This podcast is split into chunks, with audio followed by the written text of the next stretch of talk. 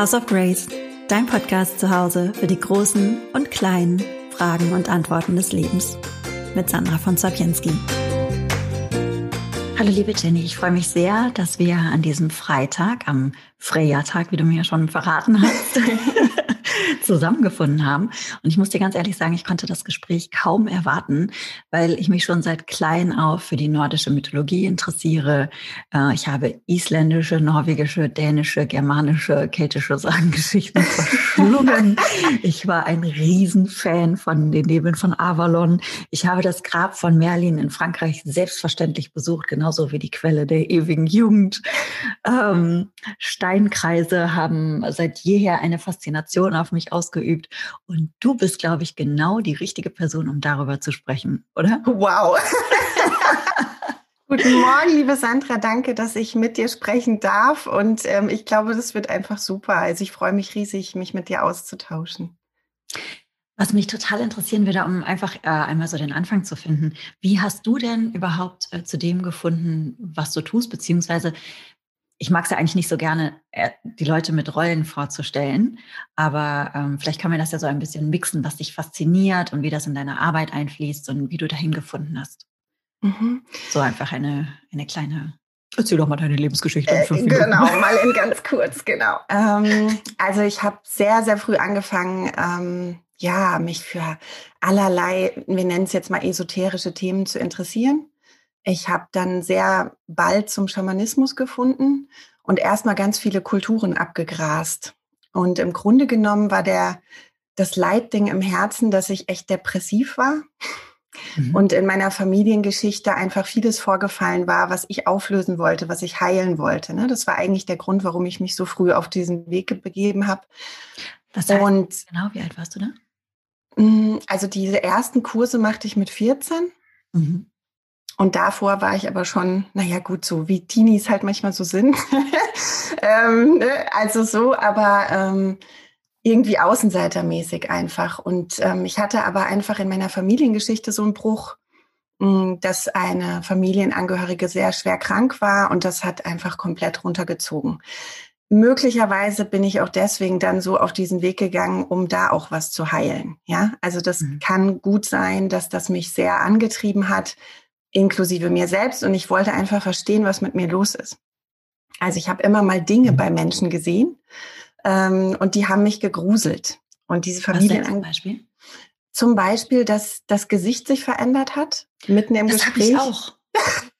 Im Ernst, ja. Und es ist ich gruselig, das so nicht? Botschaften manchmal. Mhm, genau. Ja, weil manchmal sehe ich Sachen, die möchte, also bei einem hat sich so ein Gesicht in so ein ganz schlimmes Narbengesicht verändert und ich war auf einem Yoga-Konferenz und ich dachte, Sandra, Love and Light, du musst jetzt irgendwie so ein anderes sehen. Ja, genau. Und es ist einfach gruselig, ne? gerade in, mhm. in der Jugend. Und ähm, bei mir war es eben so, dass diese Familienangehörige in die Psychiatrie musste.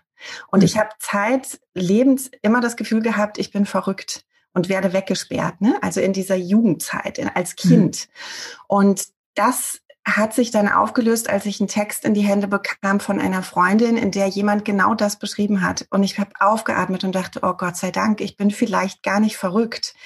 Und dann fing ich an, diese Kurse zu belegen, um zu schauen, wie kann ich mir selbst helfen, letztendlich. Mhm. Es war nie der Plan, anderen Menschen zu helfen. Ehrlich gesagt hatte ich da auch überhaupt keine Lust zu am Anfang. Also das mhm. war wirklich ein langes Auf und Ab. Aber wie es dann letztendlich zum nordischen Schamanismus kam, hm, das ist mir im Grunde wichtiger zu erzählen. Also ich habe irgendwie, mh, hm, ja, eigentlich hat alles mit unserem Hund Baldur zu tun. Der, ähm, der war im Tierheim als großer weißer Hund. Ich hatte dem Dirk versprochen, Mensch, wir gehen mal ins Tierheim. Ich mhm. öffne mich Hunden. Ich war nicht so der Hundemensch und hatte da auch eher Angst. Und da war ein riesiger weißer Hund namens Balu. Mhm. Und dann hat Dirk den gesehen und sagte, das ist doch kein Balu, das ist ein Baldur. Und dann haben wir uns beide angeschaut, ja, das ist ein Baldur, aber wer ist denn eigentlich Baldur? Ja. Und uns beiden dämmerte, ja, okay, das ist eine Figur aus der nordischen Mythologie, aber was hat er eigentlich gemacht, außer dass er hell und strahlend schön war? Wussten wir nichts. und das war vor etwas über neun Jahren, dass wir anfingen, warum eigentlich wissen wir über die griechische Mythologie ganz viel, über äh, Ganesha und auf wem er reitet, jetzt mal als Beispiel. Ja. Also ich wusste ja. viel mehr über die hinduistischen Götter damals als über, ich nenne es mal, unsere eigenen hier. Ja. Und das hat mich damals nachhaltig erschüttert und ich dachte, wow, komm, wir lesen mal Mythen mehr, tiefer und wir erinnern uns wieder. Und ich kann heute sagen, unser Hundemann hat uns eigentlich auf den Weg gebracht und da ist so viel Kraft drin. Und wir lieben das einfach da auch immer tiefer. Du sagst manchmal über dich, du bist ein Nerd mit den Tantras. Mhm. und äh, für uns ist das wirklich, wir sind Nerds in diesen ganzen Schriften und in diesem Bereich. Und ähm, da ist so viel Wundervolles drin, einfach. Mhm. Also ja, unser Hund hat uns auf den Weg gebracht, auf den richtigen für uns. Mhm. Das hatten wir ja auch in unserem ersten Gespräch gesagt. Ne? Also das war, fand ich ja so lustig, als ich meinte, ich finde es so seltsam, dass ich mehr über Ganesha weiß als über Freya mhm. zum Beispiel. Mhm. Wer war denn genau Baldur? Kannst du das nochmal ein bisschen erläutern? Hm, der, der Gott Baldur? Mhm, ich habe keine Ahnung. Ich kenne den Namen, aber ich weiß nicht, wer dahinter steckt. Ähm, Im Grunde ist ein Sonnengott. Also mhm. Baldur ist auch oft verknüpft mit der Wintersonnenwende, Freya allerdings auch. Ähm, es ist ein Gott, der das Licht bringt. Ne? Also er ist hell, er ist strahlend schön. Er leitet leider mit seinem Tod Ragnarök das Ende der Welten ein. Also es ist, er ist so beliebt und so wundervoll, dass alle Welt um ihn weint bis mhm. auf eine alte Dame, die wahrscheinlich der verkleidete Loki ist. Also jedenfalls alle weinen um ihn, weil er so wundervoll ist. Ne? Er, er, hat mhm. ein sehr gutes Herz. Er ist ähm, nicht einfach ein Krieger, sondern ein gutherziges Licht, kann man sagen. So wie unser Hund sich letztlich dann auch entpuppte. Ja, also das ist für mich immer sehr verknüpft. Und nordischer Schamanismus, was kann ich mir darunter vorstellen? Also jenseits der, des Studierens der ähm, Mythen und Sagen, Gibt es Rituale und wenn ja, wo findet man die denn dann überhaupt? Weil es ist so vieles ja verschütt gegangen. Ich habe mich gefragt, ob es irgendwo Winkel, Menschen, ähm, Tribes sozusagen hier im Norden gibt, die so altes Runenwissen, Runenorakel oder sowas überhaupt auch weitergeben. Also es gibt sehr viele Menschen, ähm, die auch tatsächlich ganz tief in die alten Schriften einsinken, ganz viel zu den Runen sagen können, wobei die schlussendlich wahrscheinlich ein Leben lang kann man die erforschen. Ne? Dass man mhm. überhaupt wirklich sie versteht, ist die Frage, ob das Leben dazu reicht. Auch da ist ganz vieles einfach sehr verschüttet. Ähm, in den Sagas sind tatsächlich einige Beschreibungen drin über die Seherinnen, sogar was die anhatten, also Outfit-mäßig sind die sehr detailliert beschrieben. Es gibt da eine Saga, da ist da ganz viel drin von Erik dem Roten, aber ähm, im Grunde genommen, was was wirklich festgeschrieben ist, ist ein sogenanntes Uti-Seta. Und das ist ganz mhm. banal und langweilig eigentlich. Das heißt nämlich Uti, draußen, Seta, sitzen, wir sitzen draußen. ja, das heißt, also Meditation setzt, draußen. Genau. genau. Naturachtsamkeit und Meditation draußen. Und natürlich geht es damit einher, den Geist weit zu machen, auszusenden und ähm, dann auch zu orakeln, also sprich den Vogelflug mit einzubeziehen oder ob die Blätter im Winde wehen und so weiter von den Seherinnen ist da auch bekannt, dass die auf Gräbern gesessen haben, also auf Grabhügeln. Das kommt mir alles Weil, sehr tantrisch vor. Ja, es, es, ist auch tatsächlich so, Sandra. Ich habe ähm, ich hab viel, wir haben ja schon zwei, drei Vorgespräche geführt, ja. die so schön waren. Und ich habe dann so nachgesonnen, was bei mir so alles war auf dem Weg. Und ähm, tatsächlich habe ich in Nepal, also mhm ähm, vor ein paar Jahren auf Gräbern sitzen müssen mhm. als Mutproben ähm, für mhm. diesen nepalesischen Schamanismus. Mhm. Und ähm, da war es tatsächlich so, dass der Chankri äh, die Maschanz gerufen hat, die bösen Geister. Und man oh. musste die ganze Nacht aufrecht sitzend auf diesen Gräbern sein und sich denen vorstellen. Und um seinen Mut zu beweisen, um zu mhm. beweisen, ich schrecke nicht zurück. Und ich das gehe für passiert? meine Klienten auch durchs Dunkle. Ne? Also ja. das war, ja. das war unglaublich berührend. Ähm, und dann sitzt man da. Und äh, ja, da waren noch einige andere Sachen. Also sie machen auch Tests dort, ne? ob du der mhm. Sache wirklich, ob du einfach nur sagen willst, ich bin Schamane oder ob du wirklich in die Tiefe gehst. Und ähm, ja, und dann saß ich da und dann hörst du auf einmal, wie Glöckchen an dir vorbeigehen und diese ganzen Dinge. Ne? Also es war eine wilde Nacht, gleichsam hatte ich gedacht, man ängstigt sich mehr. Also es war eine mhm. wundervolle mhm. Erfahrung letztendlich. Und ähm, mhm. Es ist aber tatsächlich so, dass ich da schon dachte, wow, die machen eigentlich das Gleiche. Ja, mhm. und das ist ja so das Schöne auch, dass wenn man in den äh, Schamanismus verschiedener Völker eintaucht, dass man sieht, da ist ganz vieles total ähnlich. Und im Kern genau. der Sache geht es um das Gleiche. Ne? Jenny, es ist genau das, was ich immer sage. Ich sage mal, es ist nur ein Gewand für, für ja. die gleiche Essenz da drin. Weißt du? Mhm. Das ist, mhm. das, das sage ich auch, also deshalb habe ich auch nicht mehr den Anspruch. Ich hatte eine Zeit lang so, wo ich sagte, nur Tantra und das ist das einzig Wahre. Nein, fuck it, überhaupt nicht. Einfach ein, ein Outfit. Mhm, ein mhm. Outfit für das Göttliche sozusagen. Ein ja. Erklärungsversuch von uns süßen Menschen, das Unerklärliche zu definieren.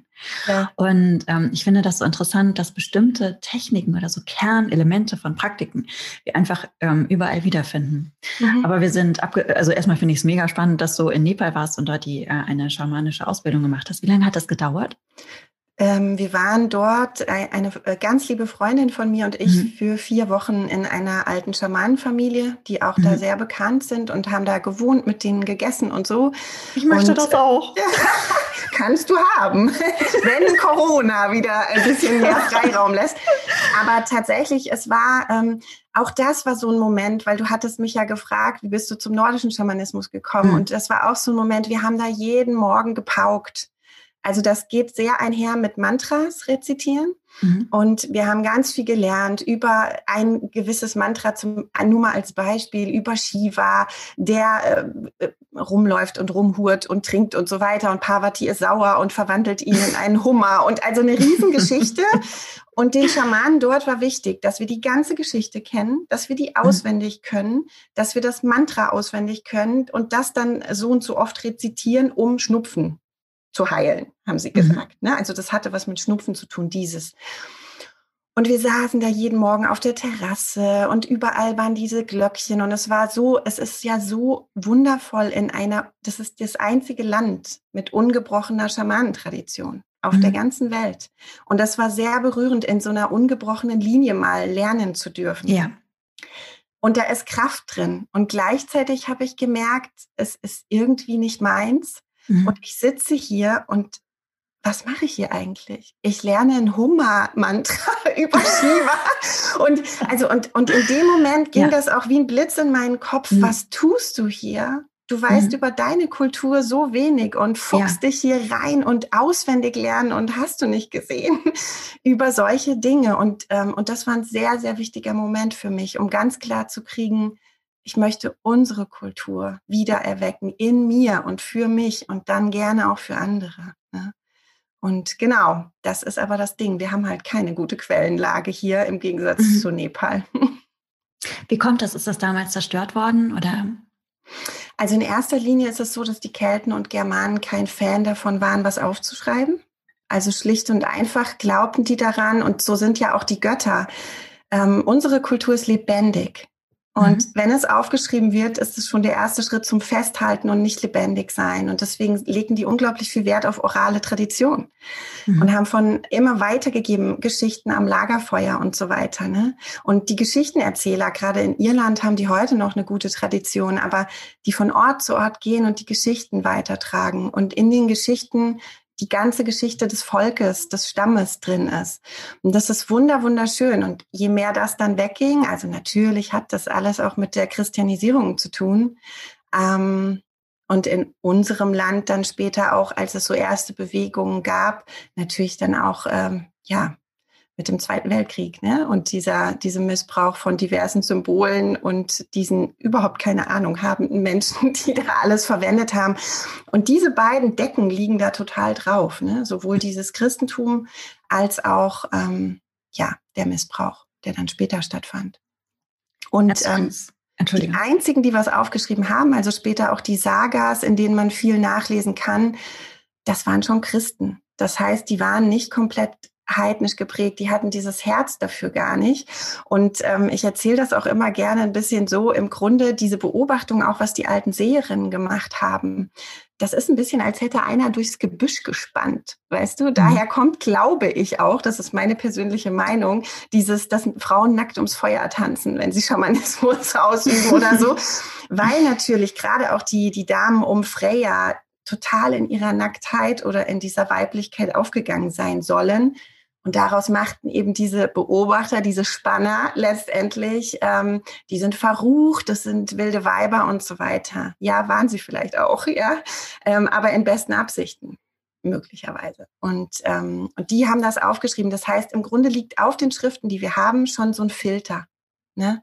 Und das ursprünglichste, meiner Meinung nach, wenn man die schamanischen Wurzeln entdecken will, geht auf schamanischen Reisen, auf Visionen, aber in den Schriften ist, äh, ist es schon gefiltert. Ja. Wer genau ist denn Freya? Der Name ist jetzt schon ein paar Mal gefallen. Kannst du uns die mal vorstellen? Was sind die wilden Frauen rund um Freya drumherum? ähm, Freya alleine, glaube ich, könnten wir eine ganze Folge drüber reden. Sie ist unglaublich vielfältig. Ne? Sie ist die Göttin der Liebe und der Schönheit und ähm, der Sexualität. Sie hat auch mit dem Mond zu tun, aber auch wieder mit der Sonne. Und also ich finde, was bei ihr ganz wichtig ist, ist, sie, ähm, sie ist die Göttin für eine selbstbestimmte Sexualität, für eine selbstbestimmte Frau, für eine Frau, die weiß, was sie will, so wie Freya das eben auch ist. Ähm, keiner kam in ihre Burg oder in ihre Gemächer, ohne dass sie ihn reingelassen hat. Das galt auch für ihren Körper es sind so ein paar Stellen in den Sagas, dass sie äh, quasi für jeden den Rock hebt und so wird das benannt. Und äh, sie hat tatsächlich auch viel Liebe geteilt und ihren Körper, ähm, auch mit diversen Zwergen und so. Das sind wirklich wunderschöne Geschichten überliefert. Aber was der Punkt ist, sie, sie hat den Schlüssel. Ne? Also sie lässt hinein und sie ist da sehr selbstbestimmt und später wird ihr dann so ein bisschen äh, eine Love Story angedichtet, aber was sie für immer bleibt, ist eine freie Frau. Und das ist auch im Grunde in ihrem Namen drin. Also Freya heißt erstmal Herrin oder Frau übersetzt. Und was ich so schön finde, ist, im Grunde ist da jede Frau drin. Also wir alle. Also Freya ist eine Frau. Mhm. Und ähm, man machte daraus später die freie Frau. Auch das ist absolut stimmig und passend. Und Freya hat mit ihrer ganzen Art zu leben oder dem, was über sie vermittelt ist, im Grunde mh, hm, man kann sagen, den Weg geebnet für alle freien Frauen und für eine Qualität von selbstbestimmt sein Leben in die Hand zu nehmen, ja. Und die Frauen rund um Freya sind oft als die Wölvas, die Stabträgerin ähm, bezeichnet. Die nehmen ihren Stab fest in die Hand. Also die, die sind irgendwie Königinnen im eigenen Reich.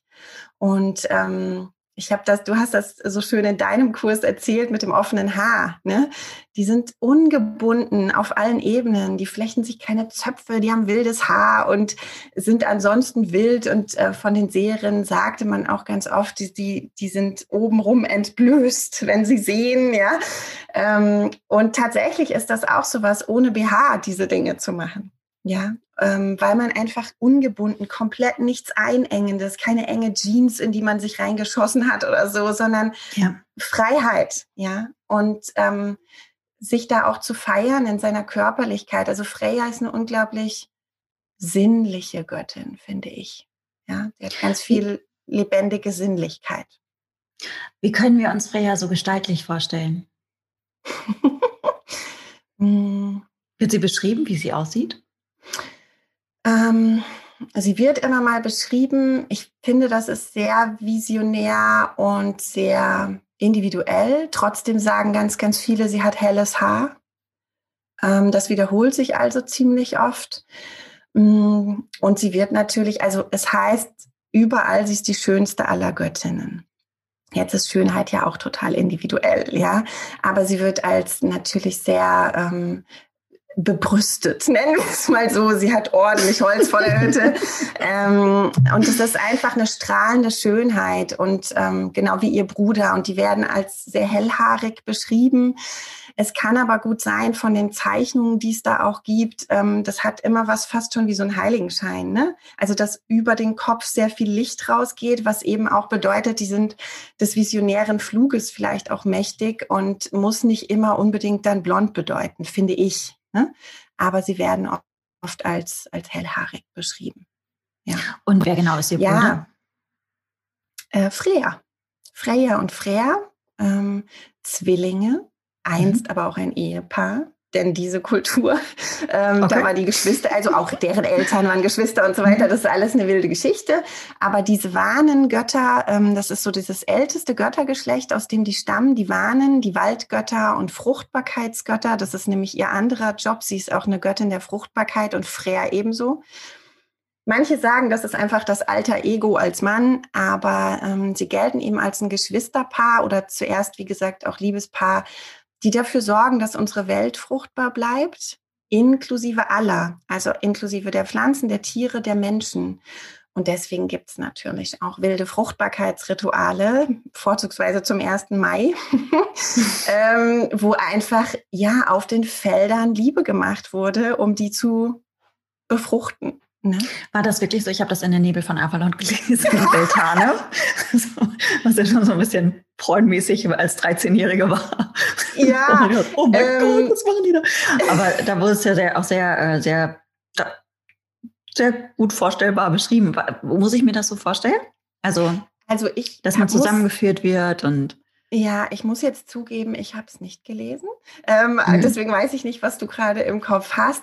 Was ich ähm, sagen kann, ist, es gibt einen, ähm, einen christlichen Schreiberling, der Adam von Bremen, der hat eine Szene tatsächlich genau aufgeschrieben. Mhm. Da ist alles Mögliche drin, vom Konsum von Pilzen über mhm. sonst, was der beobachtet hat, eben als Spanner durchs Gebüsch. Und da ist das tatsächlich so benannt. Also, dass da wild Liebe gemacht wurde, auch Opfer dargebracht wurden. Das ist halt immer die andere Seite, ne? so Kali-mäßig. Ähm, Was für das, Opfer wurde da gebracht? Ähm, Tiere, mhm. aber auch Menschen. Mhm. Und ähm, jedes Jahr wurden einfach ähm, ja, Opfer dargebracht um die Fruchtbarkeit zu sichern. Und die Opfer gingen auch, so sagt man, an Freya, Freya. Und ähm, es gibt da so Holzstatuen, die das irgendwie ähm, versinnbildlicht haben und wo dann eben auch dieses Blut geopfert wurde damals. Und ähm, der hat das tatsächlich so aufgeschrieben als wilde, übereinander herfallende Orgien mhm. letztendlich, ja. Ob das wirklich so war, maße ich mir nicht an zu beantworten. Aber ähm, diese Felder zu befruchten, ich vermute schon, dass das so war, weil einfach dieses hm, Mondblut der Frau auch als unglaublich wertvoll galt, die Frau selber als sehr heilig galt in früheren Zeiten, ähm, einfach weil sie, und das finde ich ist ein ganz schönes Bild, sie kann bluten, ohne sich dabei verletzen zu müssen. Mhm. Und das macht sie einzigartig im Vergleich zu den Männern. Die können das nicht. Wenn die Blut geben wollen für Blutschwüre oder was auch immer, müssen sie sich schneiden oder verletzen. Und die Frau hat immer mal die Chance, ähm, einfach so dieses Blut für diese Zaubersachen, die es eben damals auch gab, zu haben selbst, ja, ohne Verletzung. Und, ähm, und diese, diese heiligen Vereinigungen, um die es da immer wieder geht, und Vereinigung als solche von Gegensätzen, das taucht halt eben immer wieder auch auf in den in den Geschichten. Und letztendlich ist es das, was dann die Welt fruchtbar hält. Und es macht absolut Sinn, die Felder damit ebenfalls ähm, zu befruchten ne? und das zu geben, was man eben hat. Seine Lust und Sinnlichkeit und Körpergenuss auch einfach da reinzugeben. Du hast gerade, ähm, also du hast gerade äh, ganz kurz die Magie angesprochen. Gibt es äh, wie muss ich mir das vorstellen? Du hattest ja auch die Wölvers angesprochen. Das waren wilde Frauen, hast du gesagt, die auch, glaube ich, als Seherin oder Heilerin gearbeitet haben. Ist sowas eigentlich auch überliefert oder kannst du da noch mal genauer darauf eingehen, was das genau, was wir uns genau unter den Wölvers vorstellen mhm. können und wie das und als zweite Frage dann, was, was es mit der nordischen Magie so auf sich hat? Mhm. also die Wölver ähm, hat in ihrem Namen, genauso wie die Wala oder Walburga, ähm, den Stab. Und diesen Stab fest in der Hand zu haben. Man, man sagt auch, am Stab erkennt man ihren Stand oder ihren Berufsstand. Mhm. Und diesen Stab in der Hand zu haben, manchmal taucht dann auch noch ein Kessel oder sowas auf, ist natürlich auch wieder ein Sinnbild von, ja. ähm, das ist so eine Joni Lingam-Vergleichsmasse, sage ich mal, ja? ja. Aber dieser Stab ist auch dieses Regieren und Herrin im eigenen Land sein. Und mit diesem Stab ist sie von Ort zu Ort gezogen, so heißt es. Und das ist eben auch das, was überliefert ist, dass sie in die Dörfer kam, dass sie eine unglaublich hohe Stellung hatte, diese Wölver. Unter anderem, weil sie eben in Verbindung stehend, äh, sie galt als in Verbindung stehend mit Freya oder den Göttern. Und wo sie hinkam, war sie eigentlich verehrt wie eine Königin, mhm. aber auch gefürchtet. Also da ist immer beides drin, weil man mhm. hatte natürlich Angst, was sieht die denn über mich und was sagt die denn da? Und das heißt, dass die, wenn sie dann in diesen Seelenflug gegangen sind, der war immer, diese Trance war immer induziert durch Gesang von Frauen. Und wenn sie dann in dieser Trance war, hat sie mit unverrückbarer Stimme die Wahrheit gesprochen. Und so war sie immer, also der König hat für sie den Sitz frei gemacht, so heißt es, ja. Ähm, und man legte Wert auf ihre Aussagen, ihr Sehen, ihre Meinung. Und sie hat dann aber auch knallhart rausgehauen, nichts mit Diplomatie. Mhm. Und ähm, sehr selbstbewusst, sehr stark, weil sie weiß, was sie kann. Und dann ist sie weitergezogen. Also sie hat dazwischen auch immer Zeiten gehabt des Alleinseins in den Wäldern. Und, ähm, und dann wieder kam sie irgendwo hin. Aber sie war auch ganz viel Zeit, ähm, du hattest mich im Vorgespräch mal gefragt, hatten die auch enthaltsame Zeiten und sowas? Ne? Mhm. und ähm, da war sie einfach für sich. Und dann wieder ist sie losgezogen und war vielleicht eine wilde Frau. Was aber drin ist im Namen auch, es ist nicht zufällig ähnlich wie Vulva. Vulva, Vulva. Also diese Vulvas waren auch ganz stark ähm, verwoben damit, den Frauen zu helfen. Ähm, sprich Frauenheilkunde. Hebammenkraft, ähm, die hatten großes Kräuterwissen, so heißt es, und haben, und das ist auch, da ist auch immer beides drin. Sie haben das eingesetzt, um zum Kinderwunsch zu verhelfen, dass der sich erfüllt, oder das Gegenteil, wenn man kein mhm. Kind empfangen wollte. Und es war ohne Wertung. Es war einfach, wie es war. Die Frau entscheidet, sie ist selbstbestimmt, möchte ich das oder nicht, wünsche ich mir ein Kind. Und das wurde unterstützt. Ja. Und von Freya wiederum heißt es, sie lehrte die Frauen in diesen Gruppen, die zusammenkamen, den Seelenflug, also den Körper zu verlassen. Und in manchen eher poetischen Texten heißt es, um mit der Nacht dann zu verschmelzen mhm. ähm, und aus der Nacht was zurückzugebären. Ja, also da ist auch ganz viel einfach Geburtbegleitung drin. Denkst du, dass so die Hexen-Idee entstanden ist? Absolut. Also ich finde das in auch was heute, ähm, ich bin selber nicht so wirklich Teil von solchen Hexenszenen, ja, aber die. Wicca meinst ähm, du? So wie Wicca? Genau, ja, mhm. also ist nicht, ich bin kein Teil davon, ich mhm. würde da gar nicht sagen, da jetzt äh, große Kennerin zu sein, aber die Wicca-Frauen, die ich kennenlernen durfte bisher, ähm, die haben ganz viel Wölverkraft. Ja, mhm. und ähm, die könnten dir wahrscheinlich auch viel genauer noch was zur Magie sagen, ähm, als ich das jetzt kann, äh, weil ich tatsächlich durch den Weg, den ich vor dem nordischen Schamanismus gegangen bin, auch noch sehr geprägt bin, einfach zu sehen ne? und auf, mhm. den, auf den Seelenflügen etwas mitzubringen, was ich den Menschen sage, also Botschaften zu bringen ähm, oder eben für ja, Heilung darf man ja nicht sagen, ähm, Sitzungen zu geben. Was genau ist denn ein Seelenflug? Also tatsächlich, ähm, was ich eben sagte, den Körper zu verlassen mit einem Teil ist man immer da. Deswegen mhm. glaube ich auch, es hat mit den Hexen absolut zu tun, weil auch die Hexe heißt ja wörtlich Heckenreiterin. Ein Bein ist im Wilden, ein Bein ist im Geordneten, im Hier und Jetzt im Alltag. Deswegen finde ich die auch alle überhaupt nicht abgedreht. Ne? Also das wird mhm. ja oft angehängt, schamanische Leute seien abgedreht. Nein, Sie sind mit einem Bein hier und können auch ihre Steuer machen, um es mal platt zu formulieren. Ja. Ähm, aber das ist so das, ein Teil ist hier und ein Teil könnte auch in der Zeit mit dir sprechen und ein anderer Teil ist einfach ganz woanders und in anderen Welten unterwegs. Ja, und wenn man den nordischen Schamanismus dazu nimmt, sind es einfach die neuen Welten, die es da gibt oder die drei Welten in fast allen schamanischen Kulturen. Also da gibt's immer, das ist wahrscheinlich wie bei dir mit den verschiedenen Tantras, da steht auch immer mal was anderes drin. Ne? Also ja. wie viele. Dinge es nun gibt. Und da ist das ziemlich ähnlich. Und genau, die Hexe ist auf jeden Fall, das ist ja unsere Schamanin, könnte man sagen. Mhm. Du hattest gerade noch ein Göttergeschlecht angesprochen, viel, um, damit wir so ein bisschen äh, auch nochmal lernen. Wie, wie, wie, viele Göttergeschlechte gibt es denn? Und Zwerge? Hast du gerade auch nochmal erwähnt. Was, was bevölkert denn so die unsichtbare Welt hier bei uns im Norden? Ähm, also Zwerge unbedingt. Ich liebe die Zwerge. ähm, Ja, also es gibt tatsächlich ähm, Trolle. Ne? Das kennt man meistens, wenn man in Norwegen mal im Urlaub war, sieht man die da auch immer noch. Wobei es da eine ganz äh, große Kultur gibt, die sagt, Mensch, dass die Trolle und so, das sind einfach Naturerscheinungen, ne? Gewitter und solche Sachen, also Naturgewalten, Urgewalten, die Riesen ebenfalls. Ähm, ja, also ähm, die Göttergeschlechter, die Warnen ist das ältere Göttergeschlecht, sagt man, und die trafen irgendwann auf die Asen. Und ähm, die Forscher sagen, das sind einfach die Asiaten. ja, also da, da, trafen einfach verschiedene Kulturen aufeinander. Mhm. Und da mixt sich dann auch vieles. Ähm, und das heißt, als die sich trafen, war der erste Krieg auf der Welt. Und deswegen sind dann Freya und Freya und deren Vater Njörd zu den Asen gekommen, also sozusagen als Geiseln, die den Frieden halten sollen.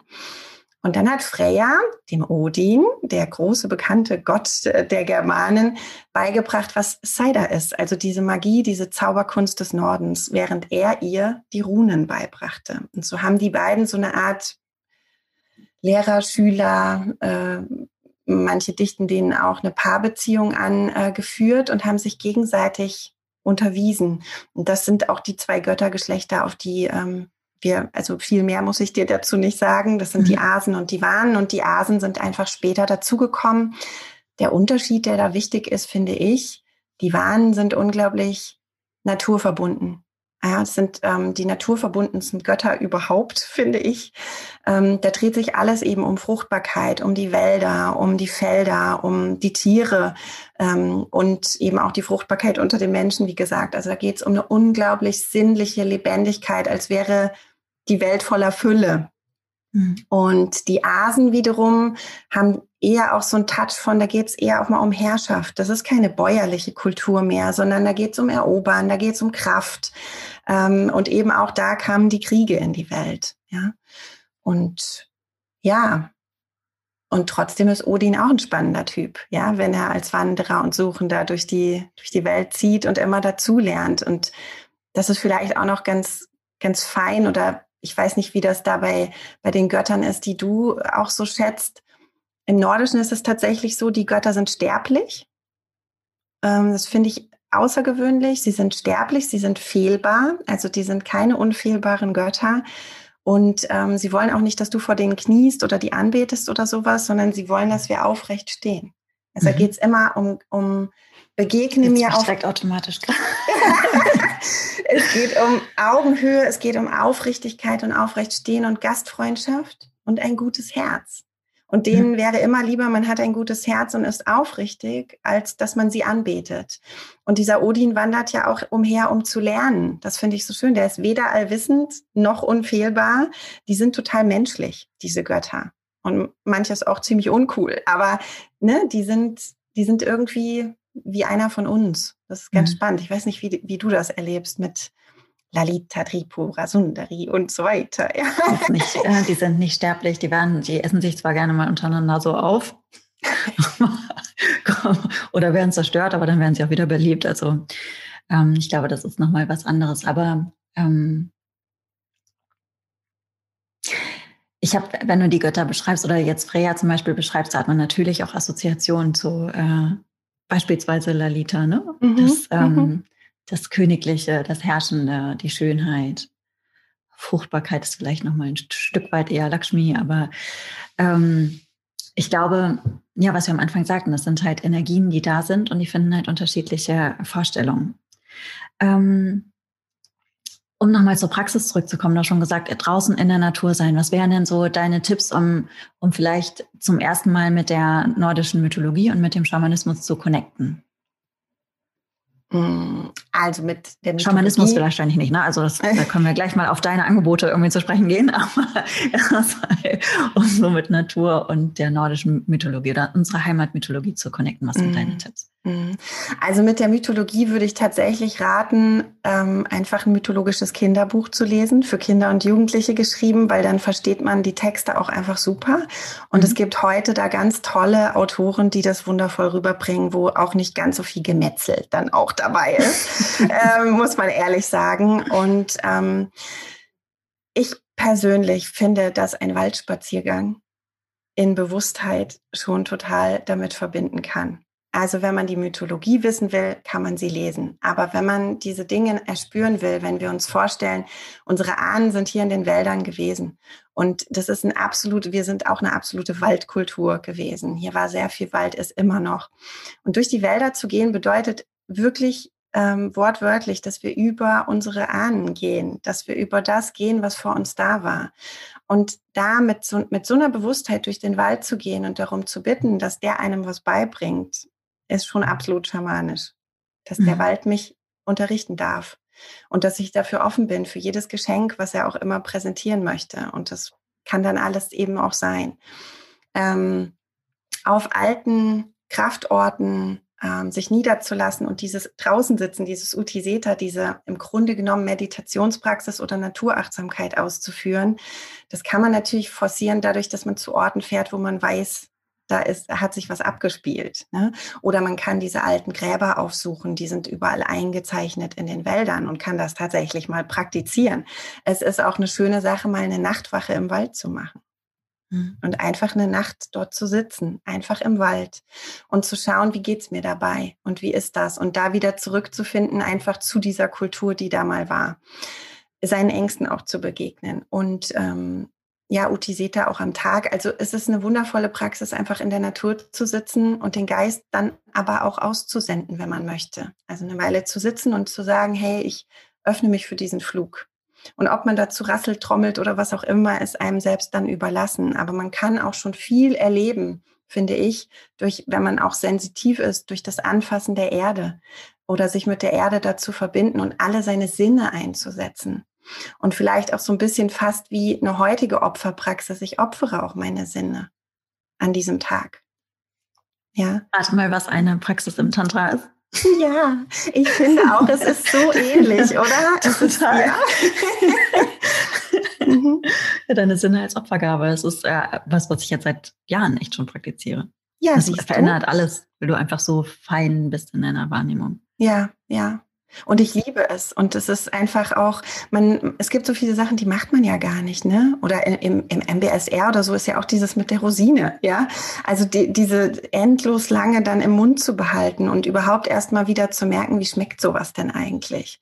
Und ähm, ja, und und das ist aber auch so dieses, ich schenke dir meine Augen, um zu sehen. Ne? Diese Praxis auch über, über die Krafttiere oder die ähm, Geister und Götter, mit denen man arbeitet im Schamanismus. Ich schenke dir meine Augen, um zu sehen. Ich schenke dir meinen Körper, um wieder zu fühlen oder berührt zu sein, weil Geister haben keinen Körper. Und dadurch, dass wir den geben und uns mit ihnen verbinden, fühlen sie wieder was oder spüren die Welt. Ähm, und da kann man unglaublich tiefgehende Erfahrungen machen. Einfach mal zum Beispiel mit einem Krafttiertanz, ja, oder einem Göttertanz und, ähm, und sich dabei auch nicht klein fühlen. Das ist eben das Schöne, dass man so eine Göttin einlädt. Nimm meinen Körper. Weil das kann auch ein bisschen gruselig sein. Ich habe Was kann es? gehabt. Ich muss aber, ich gucke gerade mal, habe ich das Buch hier? Ich habe das Buch tatsächlich sogar griffbereit. Einen Moment. Das wird ein bisschen lauter. Ich habe einen Raum äh, geöffnet und hatte ein ganz altes Gebet gesprochen. Hm. Hatte mich dann mit der Erde verbunden. Ich glaube, ich habe das noch nie erzählt. Welches Buch das hast du nicht öffentlich. Zeige ich dir gleich. Ich bin sehr gespannt. so, habe ich das. Also, heil euch Asen und Asinnen, heil dir alles ernährende Erde, gibt rechte Rede uns und Verstand, zu dem lebenslang heilende Hände. Ähm, ich öffne mich bewusst für die feinstofflichen Welten. Ich begrüße dich und alle heilbringenden Wesen, die um uns herum sind. So, und ich habe das gemacht, als es mir sehr schlecht ging. Es gab was ein, durch einen Arztbesuch sein körperliches Trauma ähm, hochgekommen, was, was mich total ähm, umgeworfen hat. Ja. Und ich hatte das Gefühl, ich, ich brauche Kraft. Und dann habe ich das halt äh, gesprochen und saß auf der Erde. Und ich wohne ja immer total in der Natur, jetzt schon seit Jahren. Und äh, habe auch so einen Stein in der Hand gehabt und hatte, also saß auf der Erde, hatte keine Matte drunter, hatte äh, meine Hände in der Erde und hatte mich ganz tief mit dem Ort verbunden. Und ich schwöre dir, Jenny, es war, als hätte ich einen Schlag von hinten bekommen. So, also ich kann es Jenny vormachen, euch leider nicht, aber ich bin so mit dem Oberkörper nach vorne gerückt, so, oh! und ich habe wirklich auch so ein Geräusch gemacht. Und dann war es in mir ähm, total heiß drin und blau, mhm. dunkelblau. Mhm. Der ganze Körper, ich hatte unfassbar viel Kraft, unfassbar viel Kraft. Und dann habe ich irre angefangen zu lachen. Ich mhm. konnte das nicht stoppen. Mhm. Und ab einem bestimmten Punkt hat mir das auch Angst gemacht. Und ich bin ins Bad gegangen, weil ich wusste, kalt duschen kann das irgendwie, ähm, also kaltes Wasser, ne? Also wenn du, ich hatte schon mal so ein paar, so ein paar Dinger gehabt und da wusste ich, was ich mache, wenn das irgendwie zu krass wird. Und ich dachte, okay, eiskalt duschen. Ähm, und ich habe mich im Spiegel geguckt und ich habe mich erschrocken, weil ich, ich habe das, ich habe mich gesehen als Körper, aber was mich angeguckt hat, war nicht ich. Mhm. Und mhm. Ähm, es war so unfassbar kraftvoll. Es war dann auch besser, es wird dann besser, als ich dann, ich habe dann wirklich lange eiskalt geduscht und dann war es auch gut und ich war super energetisiert. Ich hatte richtig viel Kraft. Ich habe den Raum dann wieder geschlossen, mit, auch wieder mit dem Gebet und ähm, hatte gedacht danach, wenn jemand so das Böse beschrieben hätte, dann, also was wir, was wir für eine Idee von Bösen mitbekommen, ist, glaube ich, eine Verpackung von einer ganz ursprünglichen Kraft im Sinne von, dass sie nicht kontrollierbar ist. Und äh, also so, so ein christianisiertes Ding, mhm. weißt du, weil im Christentum muss alles ordentlich sein und darf nicht irgendwie wild sein. Und ähm, ich meine das gar nicht, dass diese Kraft böse war, überhaupt nicht, sondern so, das war einfach das aller, aller ursprünglichste. Und egal, was ich äh, auch danach gemacht hat mit Göttin oder Gottheitspraktiken. Ich habe sowas noch nie, ich habe sowas nie wieder erlebt, auch nicht in seiner Ursprünglichkeit. Ich war dann kurz so ein bisschen so, oh Gott, ich muss das morgen wieder machen, weil es so unglaublich kraftvoll war. Gleichzeitig hatte ich aber den allergrößten Respekt davon. Ich habe es nie wieder getan. Mhm. Mhm. Kann ich absolut verstehen. Mhm. Es ist auch, ähm, es ist im Grunde aber das, was du beschreibst, ähm, ist ja dieses Heckenreiter-Ding mit einem Bein im total wilden ursprünglichen, mit dem anderen warst du da, du konntest dich und deinen Körper ja sehen und du konntest mit deinem Geist erkennen, wow, das bin nicht ich. Aber es ne? war dann was anderes in mir drin. Und genau. da ich, muss man halt vorsichtig sein. Was halt Absolut. Halt, also auch wenn sich das total irre anhört, wenn ich sage, es war was anderes an dir drin. Damit meine ich nicht ein Mann oder sondern das war, das war eine ganz krasse Erfahrung und deshalb glaube ich, äh, ist ganz gut, wenn man da in, in äh, ich neige dazu, solche Sachen einfach, einfach sofort auszuprobieren. Mhm. Sie sind dann aber auch häufig wirksam. Und dann sitze ich dann da und ich glaube, es ist vernünftiger, wenn man eine Begleitung dazu dann hat. Absolut, finde ich auch. Kannst du denn sagen, was es war im Nachhinein? Ich kann nicht sagen. Ich kann es mhm. überhaupt nicht sagen. Ich weiß es nicht. Ich kenne mich dazu auch noch wenig, zu wenig aus. Also jetzt mhm. habe ich ja gerade gelernt, ich habe die Asen angerufen, nicht die Waren. Mhm. Insofern, ähm, ich würde sagen, es war eher männlich auch und nicht weiblich. Mhm. So von der, oder von der, wobei es eher geschlechtsneutral es war so, es war einfach ganz, ganz ursprünglich. Mhm. Mhm. Und es war wirklich, als ob so ein Messerstich hinten aus Hitze von hinten ins Herz reingeht. Aber mhm. nicht, ähm, und von da aus ist das explodiert. Mhm. Mhm. Und es hat wirklich auch die körperliche Reaktion gehabt, dass ich nach vorne gekippt bin. Mhm. Ja, das kenne ich auch. Ich war bei einer ähm, isländischen Lehrerin, so eine alte, mhm. alte Hexendame, ja, mhm. mit Krähenfuß am Gürtel und so, wie man sich mhm. das vorstellt, so richtig das volle Programm. Eine ich will das auch machen. eine ganz tolle Frau.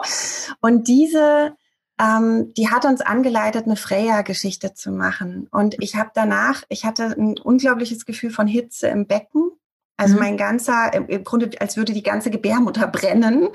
Das ganze Becken war voller Feuer und es zog so auf. Mhm. Und ähm, bis zum Kopf, aber es war auch viel dann im Hals. Und ähm, ich bin dann zu ihr hingegangen, habe gesagt, oh, mir ist fast schwummerig vor Hitze. Was ist das? Und sie hat nur gegrinst, so hexenmäßig und gesagt, ah, this is what Freya does. ja, also sie hat sofort gesagt, das ist, das ist genau, wenn du Freya erspürst in dir.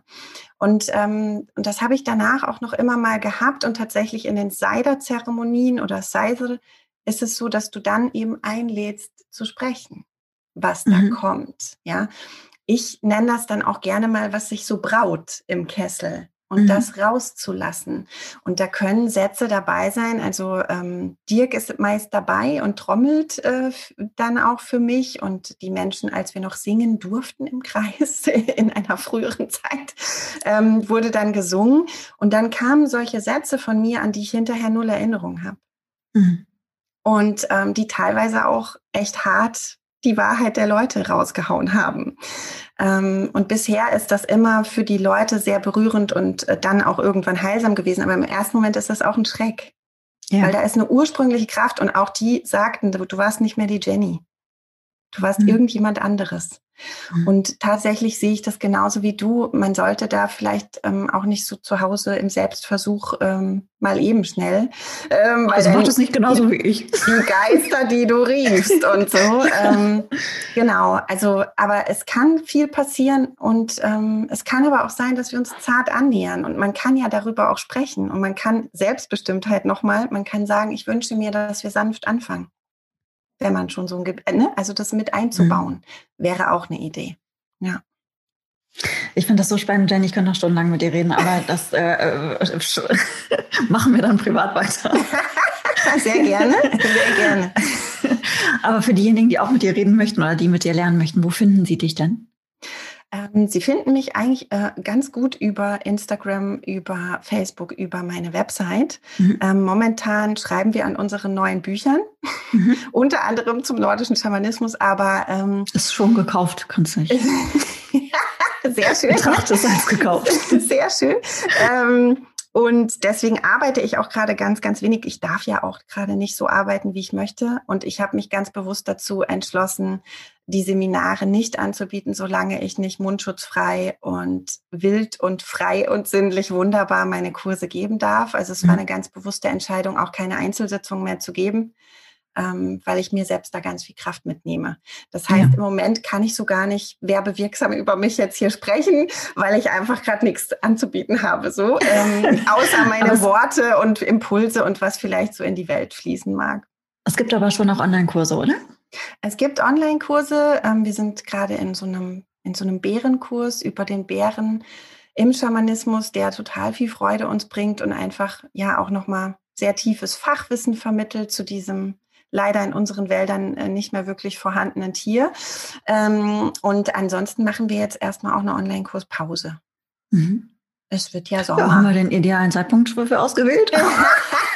Aber das ist ja auch gar nicht als Werbung gedacht gewesen. Das finde ich ist doch auch wunderschön. Und, ja, umso ähm, schöner ist das ich hoffe mhm. einfach, dass es den Menschen ein bisschen die Leidenschaft mitgegeben hat, vielleicht ein bisschen Verliebtheit in die Freya und mhm. zu schauen, wer, wer sind die alle gewesen und auf wem sind die vielleicht geritten? Ja, ich weiß, mhm. Ganesha, mhm. Maus oder Ratte, was war die Freya? Auf, das ist übrigens vielleicht noch nice to know am Ende. Die reitet nämlich auf einem Wildschwein. Mhm. Und das, da ist auch der Name Programm, finde ich persönlich. Sie weiß die wilden, äh, naja, also gehen wir nicht näher drauf ein, aber da ist ganz viel einfach wilde, ähm, freie Sexualität natürlich auch mit drin. Ja. Also es ist eine, eine Göttin, die sollte jede Frau kennen, finde ich persönlich. Dann und sie hat dass viel ganz viele, mit deiner ähm, Lieblingsgöttin gemeinsam, das finde ich auch. Dann hoffen wir, dass, ähm, ich glaube, sie wird auch eine neue Lieblingsgöttin noch zusätzlich. Sie kommt in mein persönlichen, persönliches Pantheon. ähm, dann hoffen wir, dass ganz viele Menschen sich einmal auf die Entdeckungsreise machen nach den Asen und Wahnen, auf die Zwerge, die Trolle, ja. Freya und Freya. Odin und wer auch sonst immer die feinstofflichen Welten bei uns bevölkert. Das wäre danke, Jenny. wundervoll. Ich danke dir für deine tollen Fragen und dein so strahlendes Gesicht, was gerade keiner sehen kann. Dankeschön. Das war eine neue Folge von House of Grace. Ich hoffe, diese Episode hat dir gefallen und falls das der Fall gewesen ist, freue ich mich sehr, wenn du zum Beispiel auf Apple Podcast eine Bewertung hinterlassen würdest. Und vielleicht hast du ja auch Lust, House of Grace zu folgen. Das kannst du zum Beispiel bei Spotify, Apple Podcast oder dieser tun. Mich persönlich, Sandra von Zobjenski, findest du auf Instagram. Den Link dazu gibt es in den Show Notes. Und ich freue mich riesig über Feedback, Kommentare, Anregungen, auch per E-Mail an podcast at house-off-grace.de. Alles Liebe, eure Sandra.